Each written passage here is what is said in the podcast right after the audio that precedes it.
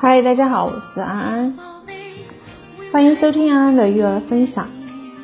今天分享的内容是，真的是棍棒底下出孝子吗？只有层次低的父母才靠打骂教育孩子，聪明的父母只用了七句话。那孩子犯错呢，是成长过程当中再正常不过的事情了，但很多家长却为此犯难。打骂怕伤害孩子，讲道理孩子又不懂，该怎么办呢？其实家长有这样的困惑，往往都是因为太急于让孩子改正错误，而忽略了教育的本真是希望孩子认识错误，并且下次不会再犯。孩子犯错最主要的不是惩罚，而是让孩子自己认识到错误，教育才能行之有效。让孩子认错、认识错误，并且主动改正，爸妈。只需要去了解到我们如何去讲这七句话，是哪几句话呢？懂得教育的父母一定是听孩子的话，而不是让孩子听你的话。第一句话就是发生什么事情呢？这是很多家长都会忽略的一点。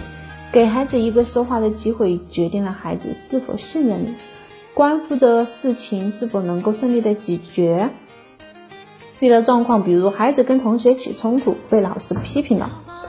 很多爸妈都习惯于自己下结论，肯定是你先动手了，人家才打你的，一定是你的错，老师才会批评你。其实看似很有道理，其实当家长说出这些话的时候，已经默认了是孩子有错在先。这样的次数多了，孩子会认为父母不相信自己，很容易破罐子破摔。发生什么事情了？家长这么问孩子，可以让孩子有机会说出事情的经过。是不是有错在先？家长一听就可以分辨出来，不会冤枉孩子。即使真的有错，孩子也会因为有辩解的机会而甘心认错。第二句话，您现在觉得怎么样？在孩子说完事件以后呢，不要急着去划分谁对谁错，而是应该问问孩子你现在觉得怎么样？给孩子一个发泄情绪的出口。有句话是这么说的。那些能说出口的悲伤，就都不算是悲伤了。同样的，孩子能把自己的感受说出来，把情绪发泄出来，心情就会好很多。接下来做什么事都会简单很多。研究表明，一个人的情绪强烈的时候，别人说什么都听不进去。有些家长一上一上来就跟孩子说对错，孩子稍加反驳或者不按父母说的做，就会被冠以不听话、不认错的罪名。那孩子能不委屈吗？所以说，想要孩子能够听得进去，前提是让孩子任性抱怨一下，这无关对错，仅仅是发泄而已。之后再说事，那么孩子会听话很多。第三句话，你有什么想法吗？孩子自己的事，不妨先听听他的想法。家长不要急于给孩子出谋划策，宣布自己的决定，孩子也许有更好的解决方法。对于任何事情，每个人都有自己不同的想法，孩子也一样。这个时候呢，不管说他说出来的是荒诞的、无济于事的、可笑的，还是切实可行的，家长都不需要过多的评判，让孩子畅所欲言即可。如果孩子不能够准确的说出他自己的想法，家长可以适当的引导，跟孩子一起头脑风暴一下，尽可能全面的罗列出来。家长切记自以为是，把自己认为对的、合理的解决方式强加给孩子，迫使孩子去接受，这样孩子可能会有抵触情绪，也不利于培养孩子独立处理问题的能力，下一次还是会束手无策。第四句话就是，你觉得这么做的后果是什么呢？这句话呢，是建立在。就是一个筛选的过程，让孩子检验自己的想法是否可行。这个时候呢，你会发现为什么要费劲帮孩子判断呢？他自己就可以知道吗？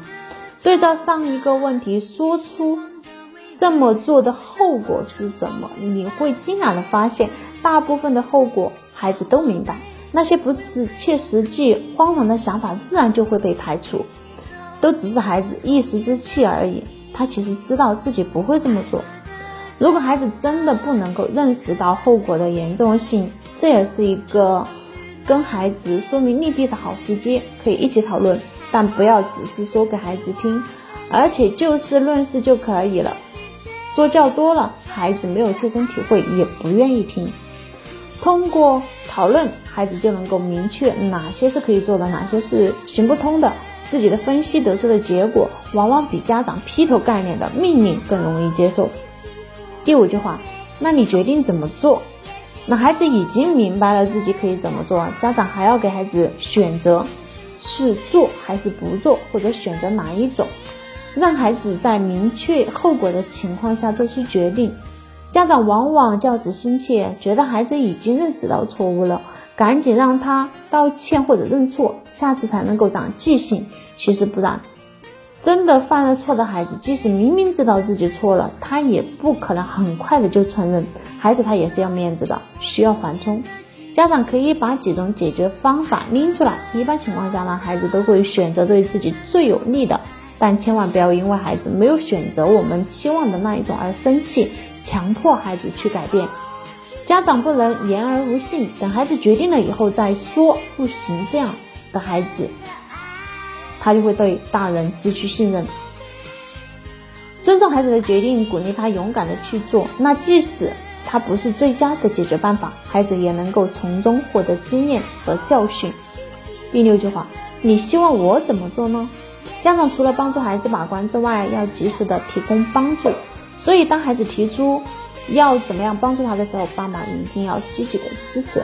也有胆子很大的、行动力很强的孩子，他们更热衷于自己去解决问题，不希望父母插手。家长也不需要过于的担心，乖乖的听话就好了，有助于孩子独立自主。每一次出现问题就是一次检验的机会，孩子经过一次就会积累一些经验。爸妈呢，不要 每次都去帮助孩子，这样反而。不能够让孩子独立，久而久之只会养成凡事都依赖父母的习惯，不利于孩子的成长。有时候孩子明明自己可以解决，家长却站出来擅自替孩子做出判断和决定，孩子就会失去了锻炼自己的机会，遇到难题不知所措也就情有可原了。当然哈，孩子出现偏差的时候，父母还是有责任及时拉一把的，把孩子拉回正确的道路上，这才是教育孩子的好方法。第七句话，结果怎么样？是不是你想要的呢？事情解决了，但家长的任务还没有完成。趁热打铁，趁孩子对事情的经过和结果还有印象，可以问问孩子，下次遇到同样的事情会怎么样的去解决？爸爸妈妈这么问，一是可以检验孩子经过这件事情有没有认识到自己；二也是可以让孩子明确此类事件的处理方法，下次可以自己解决。多给孩子机会，反复几次，孩子在遇到类似的事情就能够自己独立的解决了。不要以为孩子小遇到事情找爸妈老师很正常，其实孩子很小的时候就已经能够运用一些方式方法去解决问题了。比如有人拿了自己的玩具，那么他就会去玩别人的，这就是一种解决方法，通过交换来解决问题。自己参与了整个过程。孩子才会印象深刻，也更能够明白其中的道理，也就达到了教育的目的。每个孩子都会犯错，但不是每个家长都懂得怎么样去教育孩子。如果方式不对，不仅问题得不到解决，还可能会害了孩子。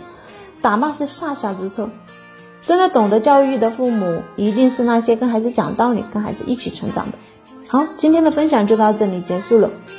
如果你有育儿困扰，可以私聊安安的微信四五幺九八零二二九。四五幺九八零二二九，感谢您的收听，我们下期见，拜拜。